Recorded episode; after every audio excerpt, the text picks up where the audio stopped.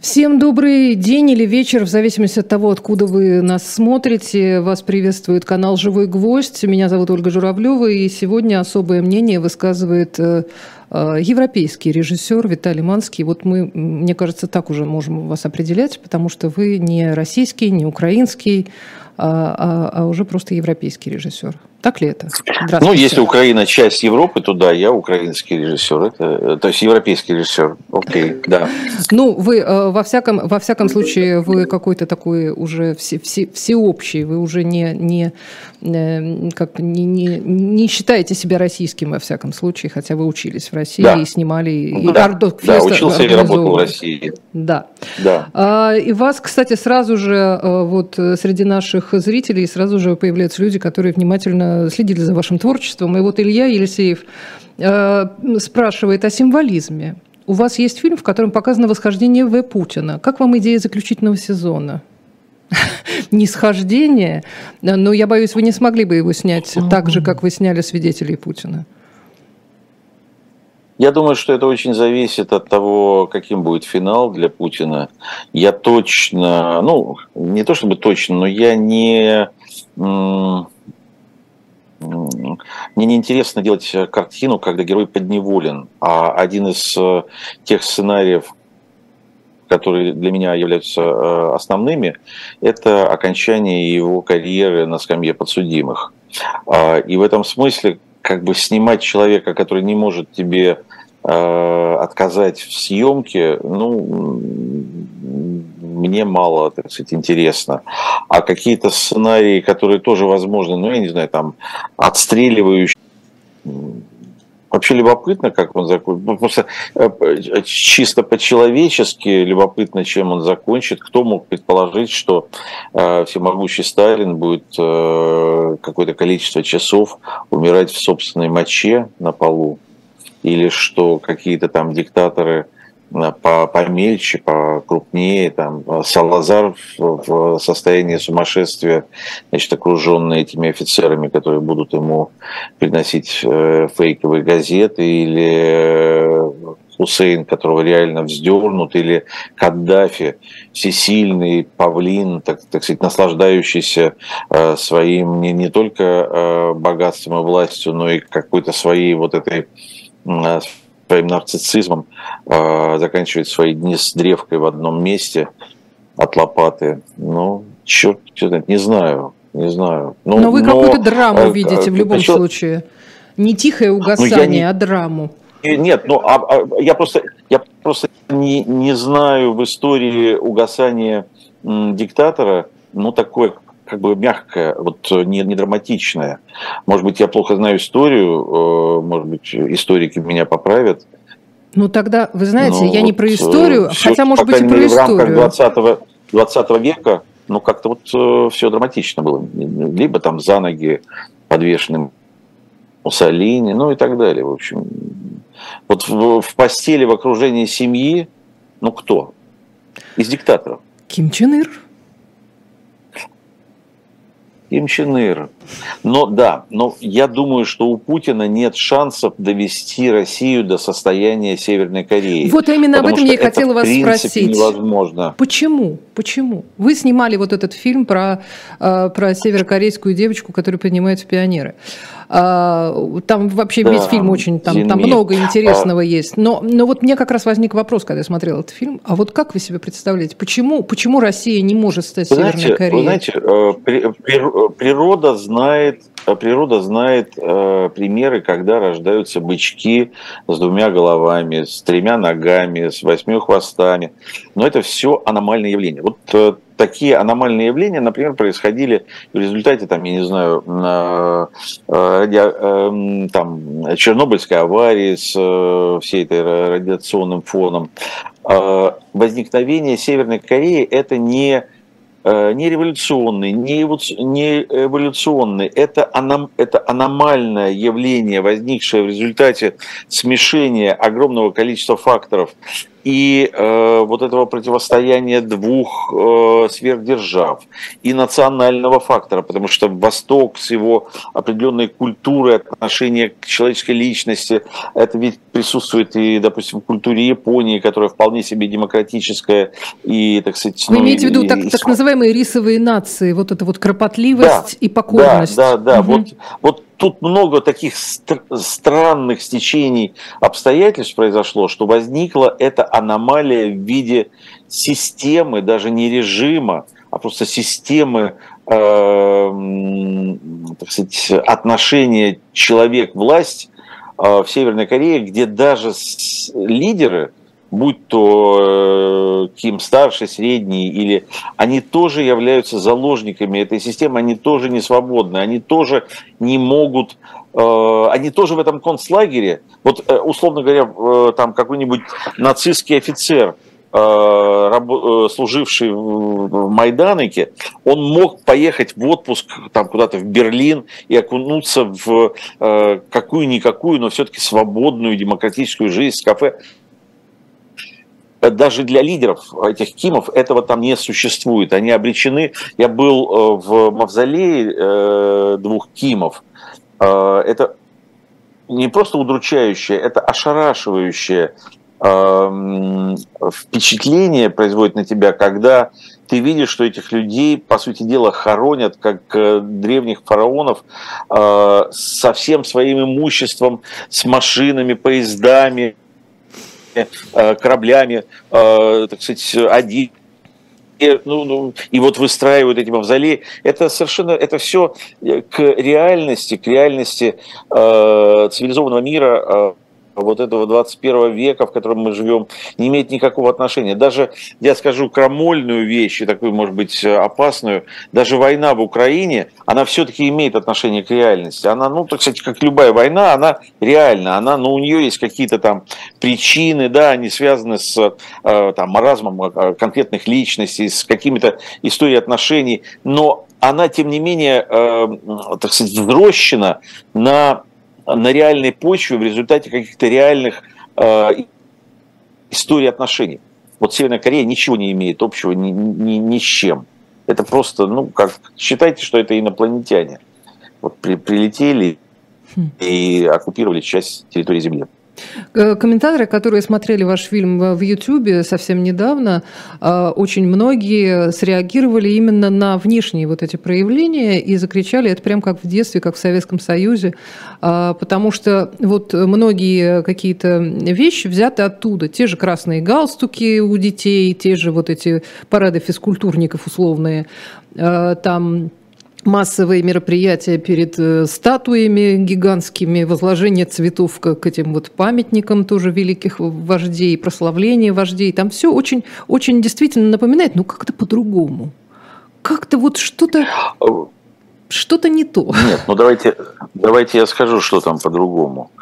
А, прежде всего, я в силу возраста ходил первомайскими и э, октябрьскими демонстрациями и носил портреты членов, членов политбюро, политбюро. да, и, э, так сказать, был флагоносцем в э, пионерском отряде и так далее. Все это. Но даже в пионерском отряде, не говоря уже о, э, постарше, когда заканчивалась демонстрация, это я прекрасно помню, эти портреты сбрасывались в сторону, и люди шли выпивать, целоваться, я не знаю, э, рассказывать анекдоты про тех самых членов Политбюро, чьи портреты они несли. То есть все-таки была параллельная жизнь. И да, а, пространство свободы было небольшим, вот пресловутые кухни, но на этих кухнях люди были в общем свободны. А в Северной Корее нет этой свободы нигде. И, э, скажем, демонстрации или там возложение цветов, ну давайте возьмем демонстрацию. Вы посмотрите, как маршируют и как эм, выкладывают э, картины из там, цветочков тысячи и тысячи людей. Но в России такого не было, то есть в Советском Союзе такого не было никогда. То есть в Советском Союзе могли идти маршем определенные определенный, там, определенный полк а, определенного рода войск там, или э, кремлевские курсанты, вот они это могли. А там идет народ весь.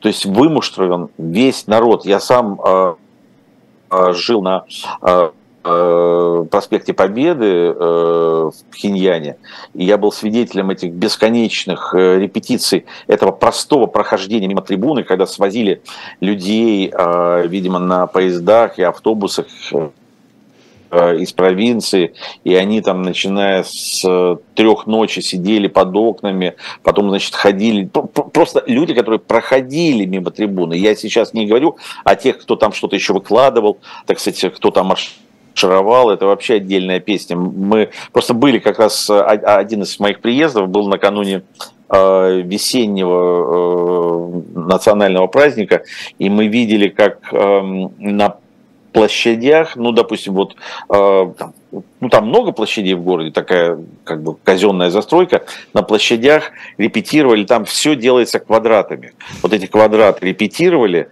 какие-то действия, а потом эти квадраты собирали уже на больших площадях, они там репетировали, а потом уже на большой площади. И в Пхеньяне, где всегда проходят парады, она размечена, я даже она вся размечена значит, э, крестиками с номерками. То есть она навеки вечные, размечена, э, и все знают свои номерки, там как бы люди, ну как в концлагере, вот с этой э, номером на руке, татуировкой, вот они так живут с рождения до смерти.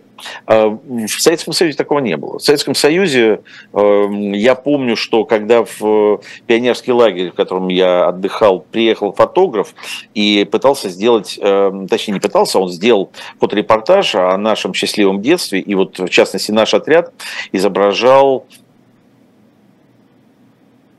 немножко подопустили в бассейне, и мы стояли Простите, на что, ногах, что изображал, что а изображал отряд? Отряд вот мы, мы не, не расслышали. Он долго под санцепеком из нас вы... Вы волны изображали, я так а, понимаю. Значит, э, я стоял ногами.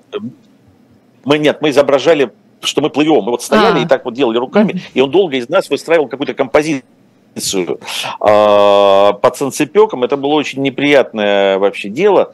И я с приятелем, ну, мне было сколько тогда, лет, наверное, 12, а, этого фотографа, а, очень, видимо, так сказать, э, э, властного, и его э, дирекция лагеря потом повела выпивать.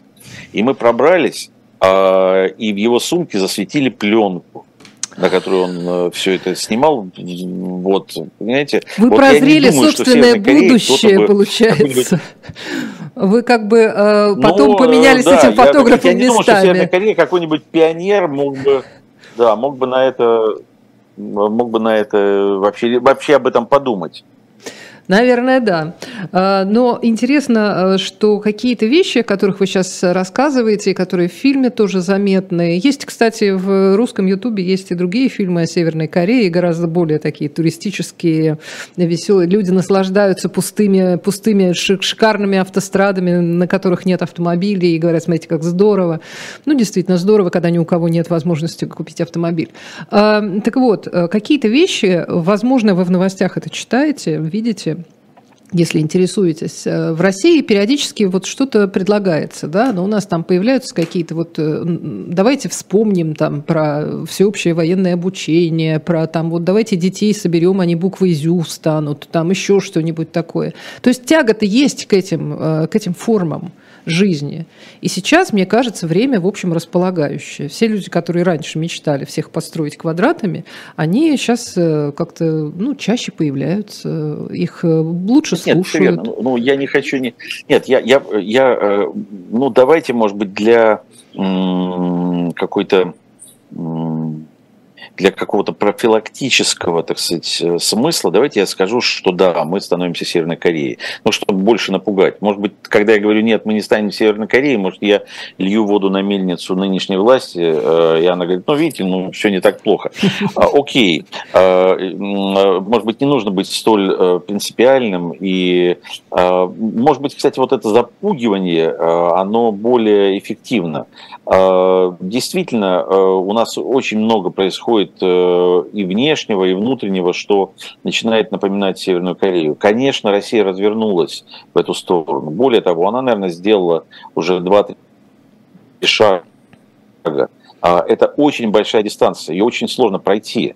Но с, ну, в конце концов, если мы вообще уже на повестке дня стоит вопрос возможной э, ядерной войны, то, может быть, этот путь будет пройден неожиданно быстро.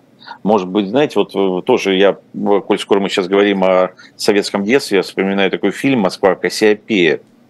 Э, была сцена, значит, уже не помню, какой персонаж э, это показывает. Он показывает большой клубок, эм, труб, какая-то трубочка с э, клубком. И вот они должны были этой трубочкой лететь там типа э, сто лет. А произошла какая-то какой-то катаклизм произошел, и они прорвали эту трубочку, и они оказались в точке искомой, будучи детьми. То есть они не летели вот всю свою жизнь, они прорвали. И мы можем тоже э, неожиданно для себя где-то э, прорвать эту э, дырку во времени и можем вдруг оказаться в Северной Корее, вот просто не, не делая эту долгую, не, про, не проходя эту долгую дорогу э, потери свободы и э, потери человеческого облика и потери всего-всего, в том числе и памяти. Потому что, кстати сказать, когда я ехал в Северную Корею, я все-таки наивно полагал, что я э, как бы попаду в машину времени и э, приземлюсь где-нибудь так в 1937 году и увижу это общество э, страха.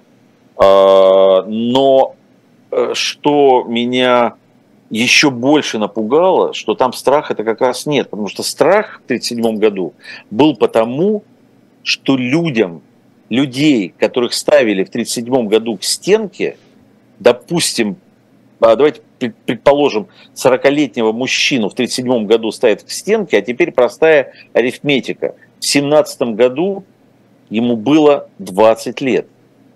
Он вырос в, другой, в другом обществе, в других человеческих и э, гражданских отношениях. И, и поэтому, когда он оказывался у стенки, или когда он оказывался в пред, э, так сказать, арестном состоянии, его пронизывал страх, потому что у него было понимание еще, вот это под, подкожное чувство свободы, которое он теряет. А северокорейцы, все, кто сейчас населяет Северную Корею, они уже родились в этой системе. Им уже неведом и неизвестен этот э, образ реальной человеческой свободной жизни. Поэтому им нечего бояться, у них не, нет понимания, что они потеряли. А что, так сказать, ну, поэтому там нет страха, там есть какая-то такая ну, абсолютная э, обреченность какого-то механического выполнения каких-то, так сказать, вот функций, поэтому у них э, даже, у меня такое ощущение, что при полном отсутствии продуктов питания у них даже нет голода. Вот я, мы снимали э, в школе, э, и э, такой а, абсолютно передовой школе, где там учатся, учатся ну, все-все-все. Э, и дети, ну, мало того, что она не, от, не отапливается, и детям просто физически холодно, холодно нам было настолько, что я, э, это февраль был, я в сменные рубахи, я на второй день на съемку одел все четыре рубахи, одна на другую, одел свитер, куртку, перчатки, шапку, и мне, все равно было безумно холодно, потому что бетонная коробка неотапливаемая э, годами, она просто промерзла.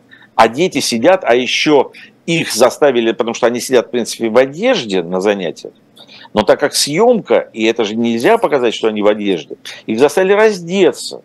И вот эти дети голые в этом холоде, они даже как-то никак не реагировали на это, реально.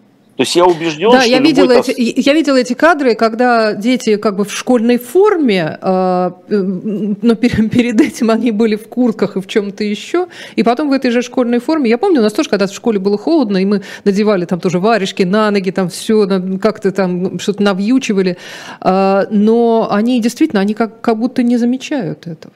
Да, да, это это, друг, это другая, другая ну, вообще. Вы знаете, планета. я на самом деле э, утешаюсь вот вашей, вашей уверенностью в том, что все-таки в это э, невозможно погрузиться так прям вот мгновенно. И действительно, люди, которые сейчас смотрят вот э, ваш фильм про, про Северную Корею, э, вдруг видят вот как в метро просто люди по эскалатору едут, ничего такого. И вдруг пишет человек комментарий – боже мой, без телефонов, без, без, без газет, без, без ничего, в общем, какой ужас. Хотя, казалось бы, ну как же, это здорово, никто не, ту, не, не тупит в телефон, э, никаких машин на улицах, это же чудесно. Но люди все-таки замечают, что это ненормально, э, что это какая-то... Какая Вы слышите? Все нормально? Слышно все, да? Все да, я слышу, просто вы пропадаете, несмотря на то, что у нас хороший интернет. Ну вот, Но, тем, тем не менее, слышу. да. А, хорошо, вы тоже иногда немножко да. пропадаете, поэтому я порой вас переспрашиваю.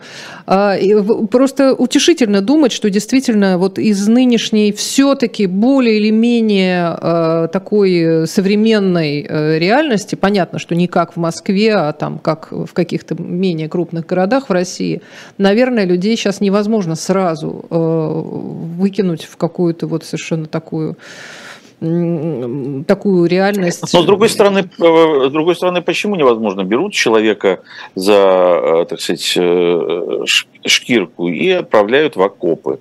И они в большинстве своем безмолвственно подчиняются. И... Но они возмущаются. Это тоже удивительно, потому ну, что знаете, мне когда кажется, вот эти видео кажется, появляются... Мы, мы утешаем себя их возмущением, потому что количество мобилизованных мужчин и количество э, известных нам возмущений, ну, делает это количество возмущений арифметической погрешностью. Ну, ну я тоже слежу за, за новостной повесткой, но сколько мы видели возмущенных мобилизованных? Ну, суммарно, может быть, там 200 человек – и то э, кто-то это один то, что говорит. мы видим, там, да. Это то, что мы Нет, видим. Нет, но я, я, я думаю, что если человек возмущается сегодня в современном мире, у него есть инструментарий э, сделать свое возмущение достоянием общественности. Я, например, вы знаете, вот не будем говорить о мобилизованных, потому что для меня эта тема, ну, как бы далекая. Я действительно там мало что знаю внутри, но я хорошо знаю документальное кино, вот я российское, в том числе. Вот я каждый год смотрю там порядка тысячи документальных фильмов. Для Ардокфеста, я так понимаю. кино снимается достаточно быстро, поэтому... Ну и там другие есть еще обстоятельства, угу. по которым я тоже смотрю много российского документального контента. И оно снимается быстро, поэтому, скажем, вот то, что я смотрел в 2002 году, ну, наверное, процентов 70 уже снято в момент войны. И, и совершенно угу. поразительным образом, но ведь да, в 22 году. А, совершенно поразительным образом документалисты умудряются снимать жизнь вообще а, не вообще так, как вот фильмы 20 года ничем не отличаются от фильмов 21 года, 20 года, 19 года, э, при том, что люди продолжают снимать, как я их не упрекаю, я просто в данном случае констатирую, они продолжают снимать фильмы, там какие-то исторические расследования, какие-то экологические проблемы, какие-то фильмы о хороших людях, о плохих людях, о театральном режиссере, там, о своей соседке, еще там чего-то. Но я не знаю, но даже снимая фильм ну, я просто видел даже какие-то хорошие картины, которые меня, скажем, еще в 2020 бы году как-то тронули, и я бы, может быть, как-то с этими там картинами э, стал бы что-то делать, их как-то продвигать. А, там снимают жизнь какого-то человека, интересно, э, кинематографически, так сказать, очень все. А, вот он живет, вот у него работает радио. Но черт возьми, если у тебя работает радио, ну ты точно по радио должен что-то услышать про войну. Ну точно. Хм. Но черт возьми, у него даже по радио нет войны. У него по радио там какая-то какая реклама, какие-то местные новости. Но так не бывает. Ну, ну, так, ну даже если по этому радио у него э, в этот момент не было там, э, ну я все-таки э, профессионал кинематографической, так сказать, отрасли, но даже если не было, ты как, как гражданин, как художник, ну как-то можешь же поставить какую-то новость в, в это радио э, при монтаже, чтобы показать, э, ну как бы привязать к, э, ко времени Для вас, я понимаю, время, время э, важно вот Мы именно да... Но ну, время вот что, то, что происходит именно сейчас, и, и, и вы как бы все время, э, все, что происходит вокруг вашего сюжета, для вас, э, для вас важно но для меня, как для художника, важно. Но я сейчас говорю о своих впечатлениях как э, фестивального менеджера, как продюсера, как э, лоббиста, как э, человека, который внутри индустрии, который реально, так сказать, этим занимается всю жизнь, который там помогает, консультирует там различные фестивали, различные телеканалы, который, который этим владеет и, и этим вопросом. И э, я здесь говорю уже не как человек, как бы я поступал. Я снимаю кино, которое ну, большинству, так сказать, э, известно, понятно, и моя позиция понятна, она публична, я ее не скрываю. А, но я сейчас просто даю э, свое ощущение от того, что происходит в стране, которую вы предложили сравнить с Северной Кореей. И в этом смысле я хочу сказать, что процесс э, какого-то срастания, он начинается, потому что этот процесс срастания начинается там, где ты теряешь собственное достоинство, собственное право, собственную смелость, где ты начинаешь бояться собственной тени. Вот там начинается Северная Корея.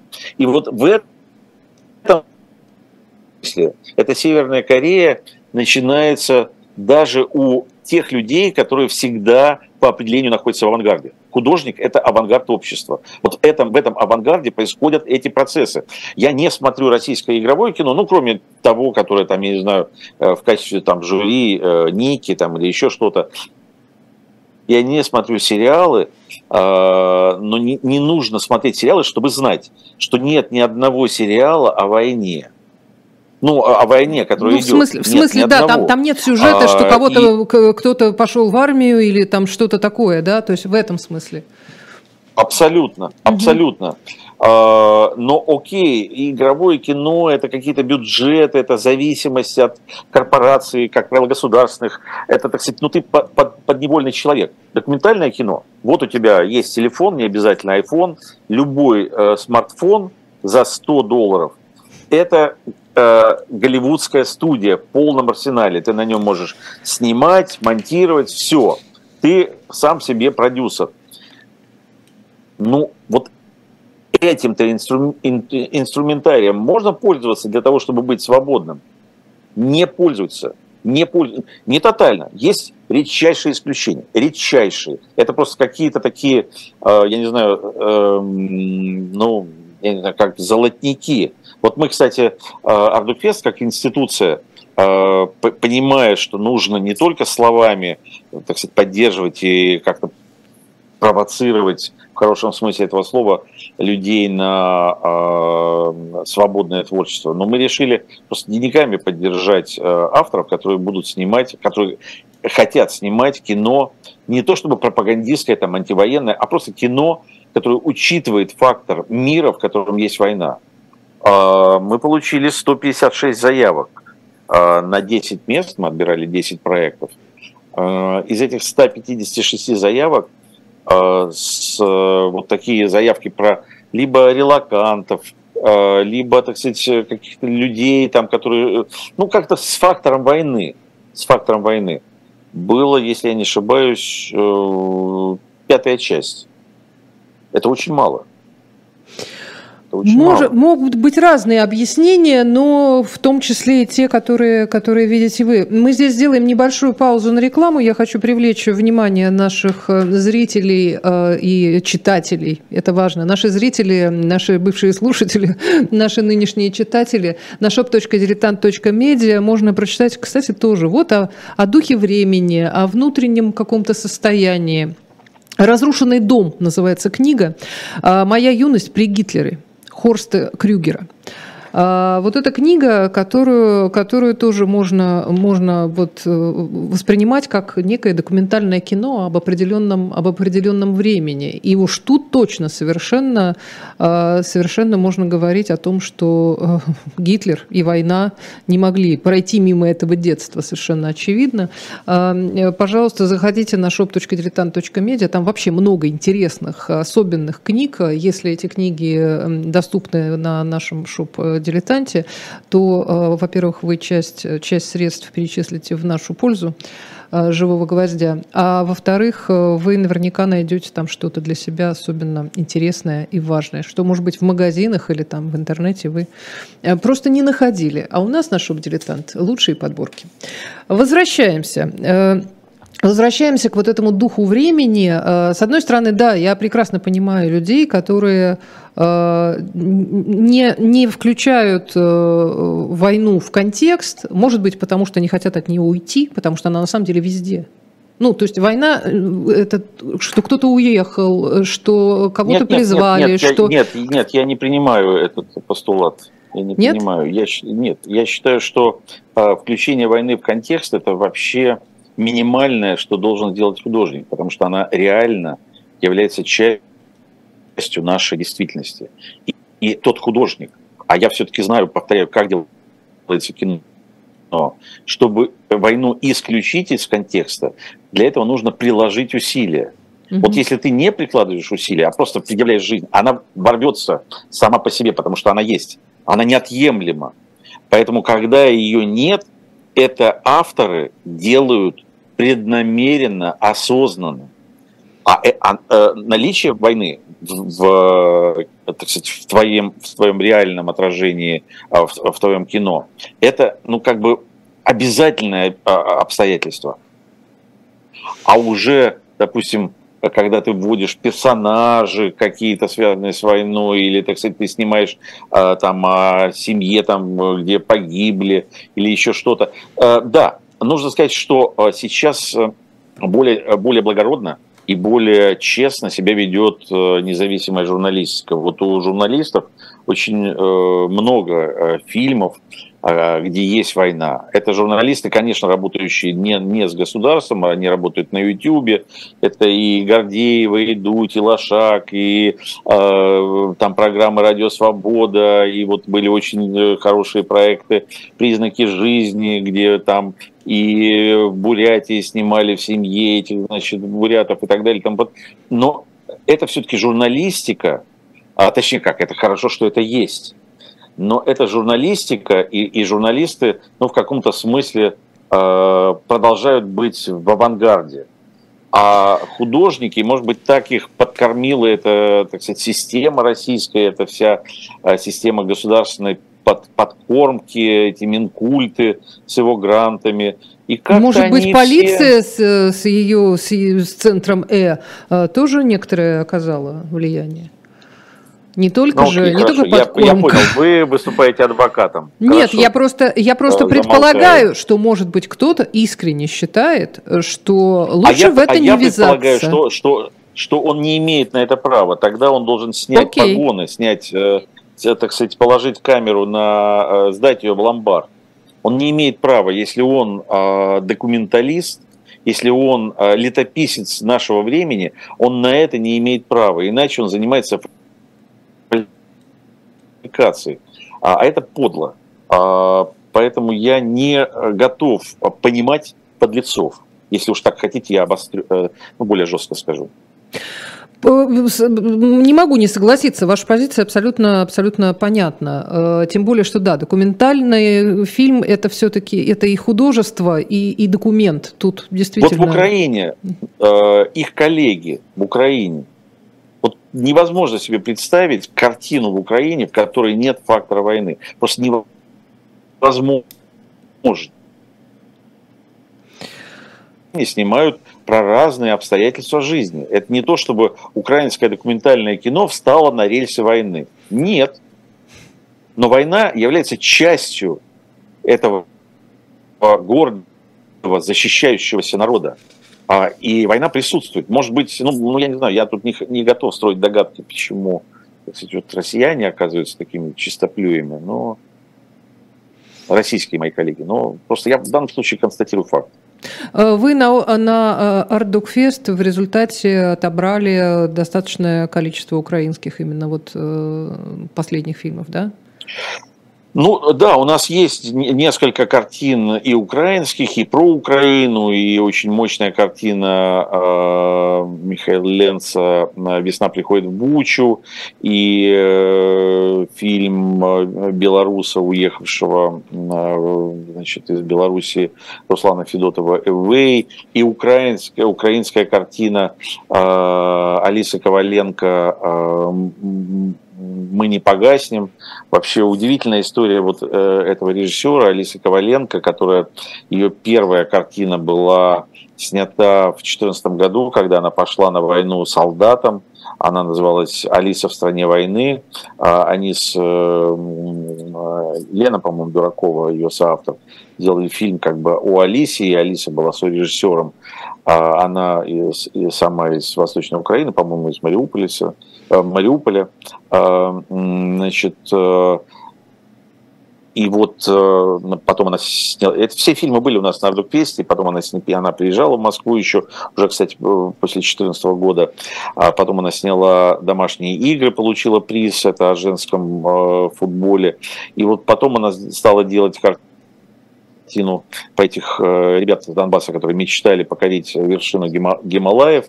И вот ворвалась война, и э, прям в ее картину ворвалась война, и она сделала картину, казалось бы, о мечте молодых людей о восхождении в Гималаи, но, но тоже фактор войны там является ну, неотъемлемой частью. И когда она смонтировала картину, вместо того, чтобы отдыхать, а это было как раз, э, по-моему, в марте 22 года, она пошла стрелком-пехотинцем в армию и служила, и воевала, и рисковала своей жизнью, несмотря на то, что у нее, я не знаю, сколько Тео ее сыну, наверное, года 4-5, mm-hmm. а, несмотря на то, что у нее сын.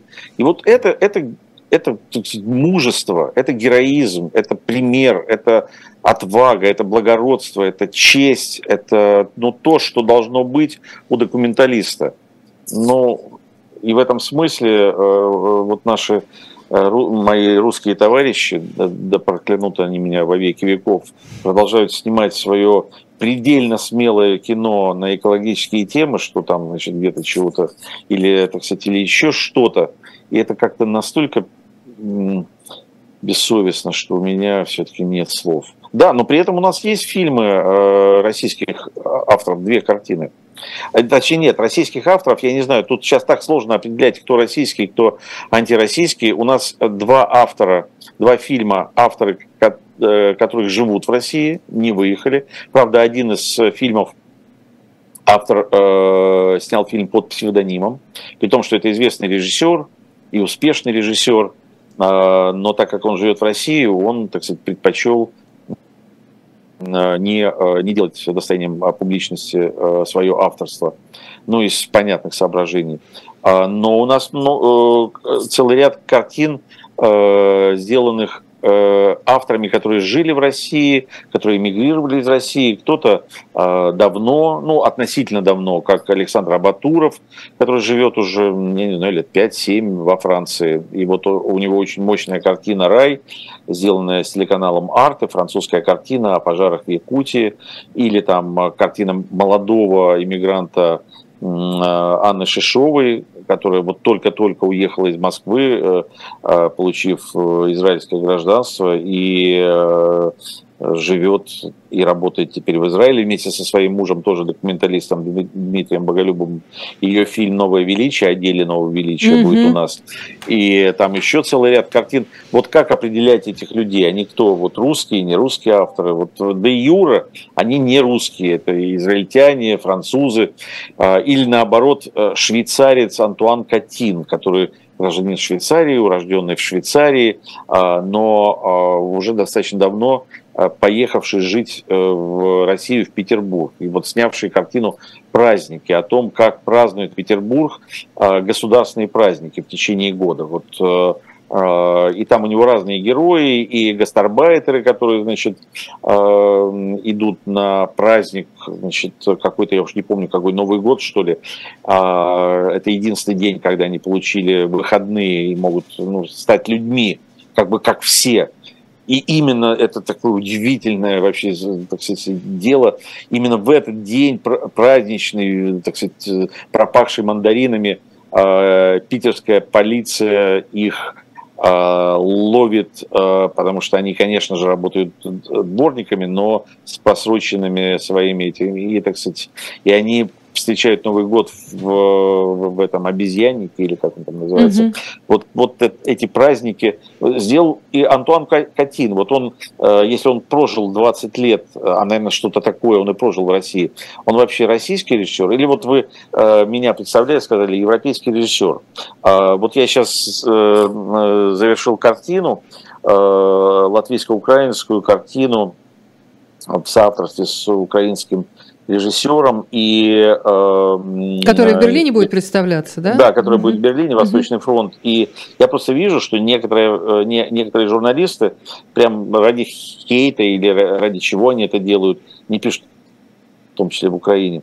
Вот фильм российского режиссера, э, фильм российского и украинского режиссера там будет представлен в Берлине. И, конечно же, ситуация войны, когда человек не очень посвященный а, в обстоятельства, видит, что украинский режиссер снимает с российским режиссером, ну, понятно более-менее его реакция. Вот почему я, прожив там а, те же 20-30 лет а, в России, но при этом родился и вырос в Украине, я российский режиссер, а Антуан Катин, э, прожив те же 20 лет в России, как был э, швейцарским режиссером, так им и остается. Вот это такая... Слушайте, это вообще бы... сейчас, сейчас, сейчас вообще это э, смешно звучит, но это действительно вдруг возникшая тема. А, была недавно новость о том, что картины русских, ну мы раньше их думали, что это что это русские художники, там, а, Куинджи и так далее, да, и они, да. значит, вот по месту рождения, действительно, ну, если ты из грек из Мариуполя, то ты украинский художник Архип Куинджи, а, ну и так далее. А, с одной стороны, это выглядит как-то странно, а, потому что, ну, как бы это Куинджи. И все.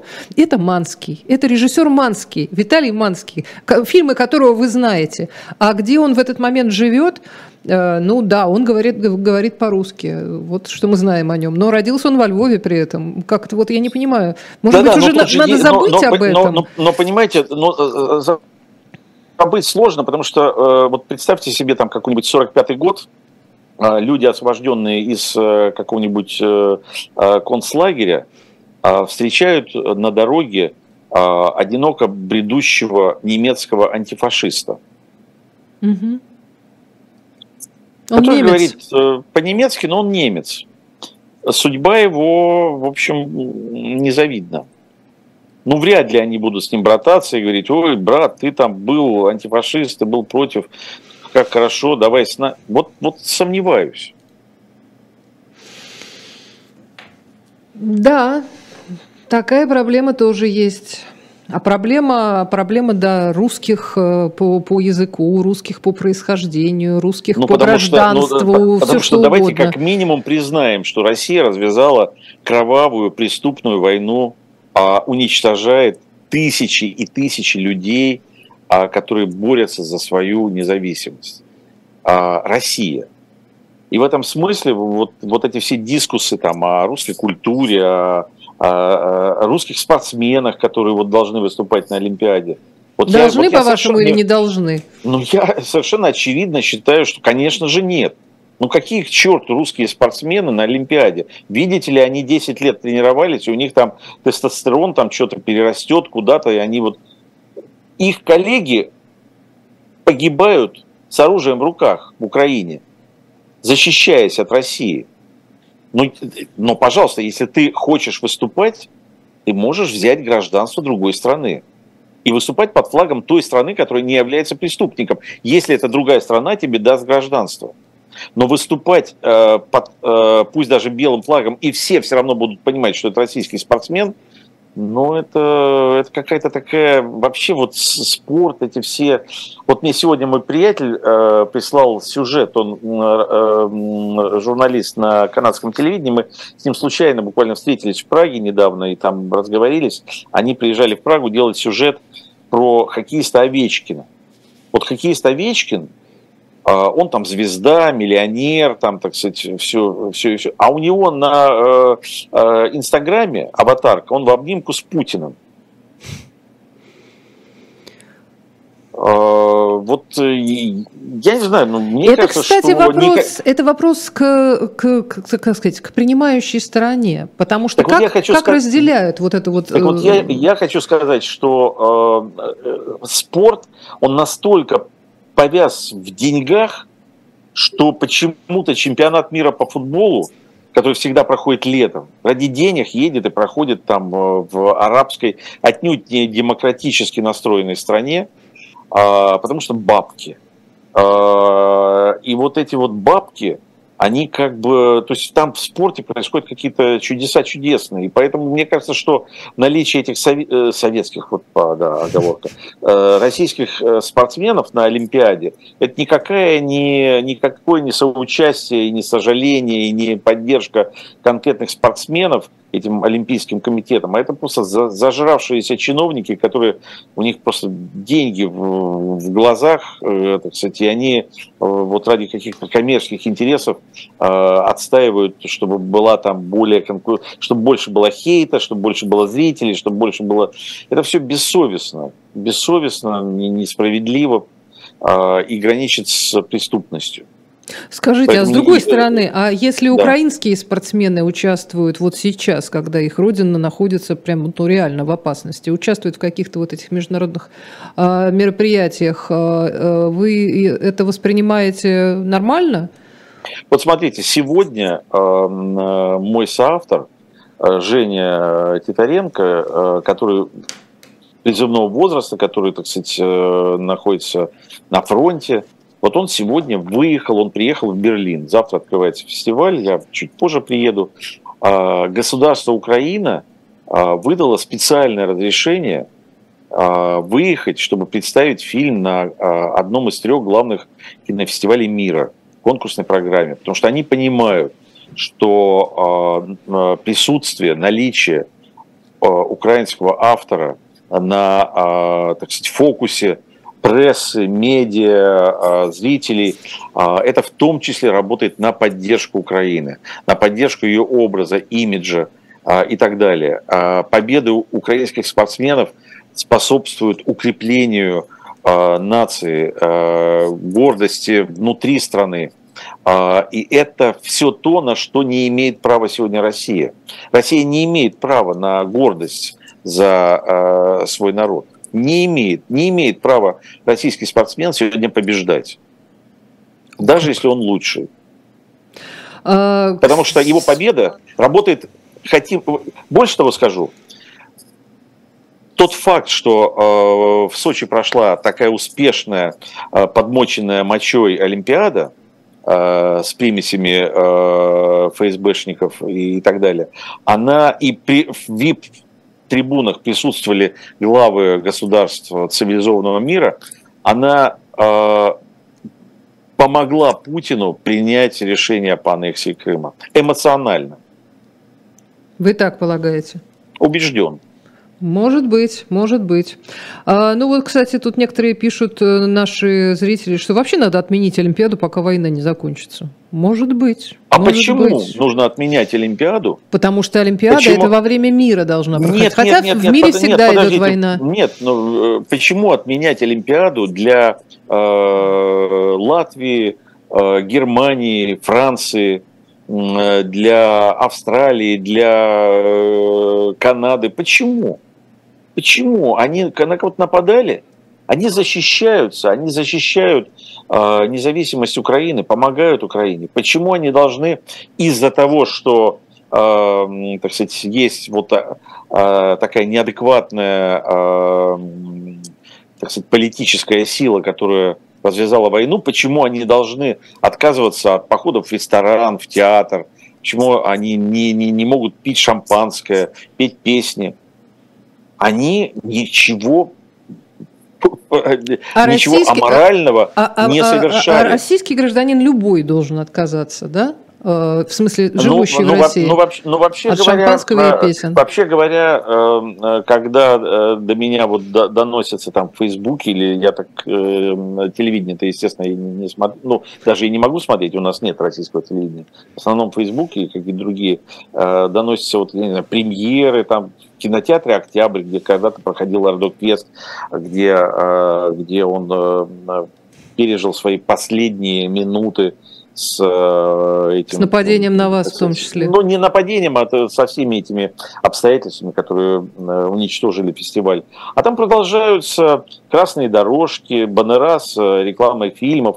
Все так, такие счастливые, довольные. В, в Вы знаете, я в Москве, но я вот этого всего как-то не замечаю. Я все как-то по окраинам, видимо. И ну, из всего кино, знаю, которое, какие... про которое я слышала в последнее время, у нас кроме Чебурашки ну, вроде ну, ничего ну, не было. Ну, была мощная премьера чебурашки, все, так сказать, выстраиваются на э, фотосессии на, на фоне баннера, все улыбаются, все выводят в свет свои, так сказать, костюмы и своих женщин. Это очень узкая прослойка, мужчин. которая ходит на эти фестивали все-таки. Э, ну, послушайте, это узкая прослойка, э, э, кстати, все равно люди как бы празднуют, нет, но все равно празднества продолжаются.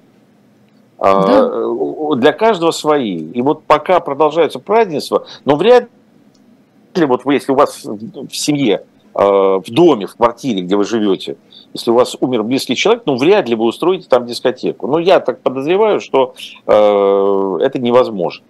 А, а раз люди устраивают дискотеку, значит, они не понимают, что в их доме покойник. Они это не принимают, они не понимают, что идет война. Если бы они это понимали, они бы не плясали.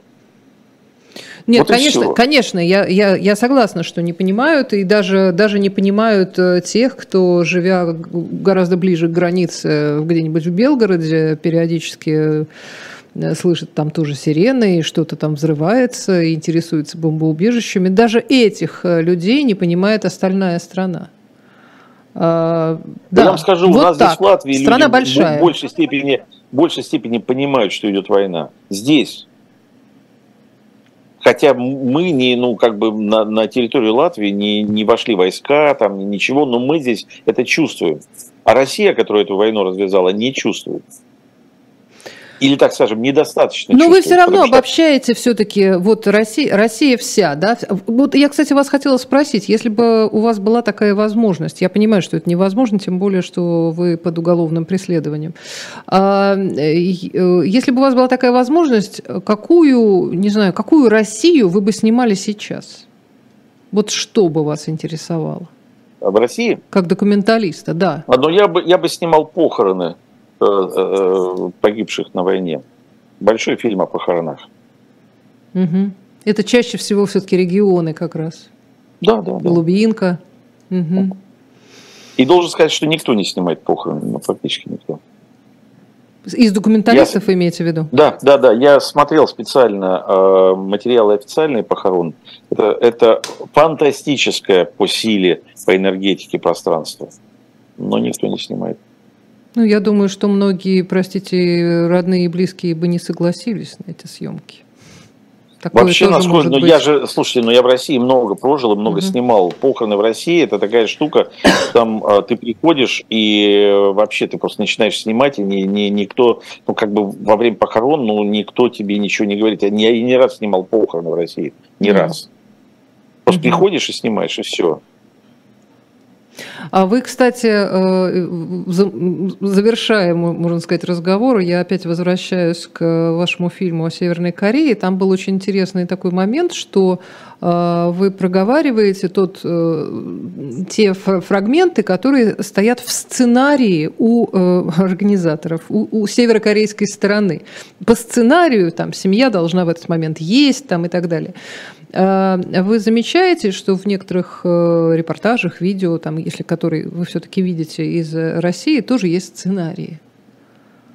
Да, да, Оль, давайте договоримся. Да, мы стали Северной Кореей. Нет, я, понял, я не говорю, вам, нет, вам... нет, я не говорю, что это, я, я просто говорю, что сценарий. Да, да, вы видите нет, как профессионал. Да, да, я, да, я это э, безусловно вижу.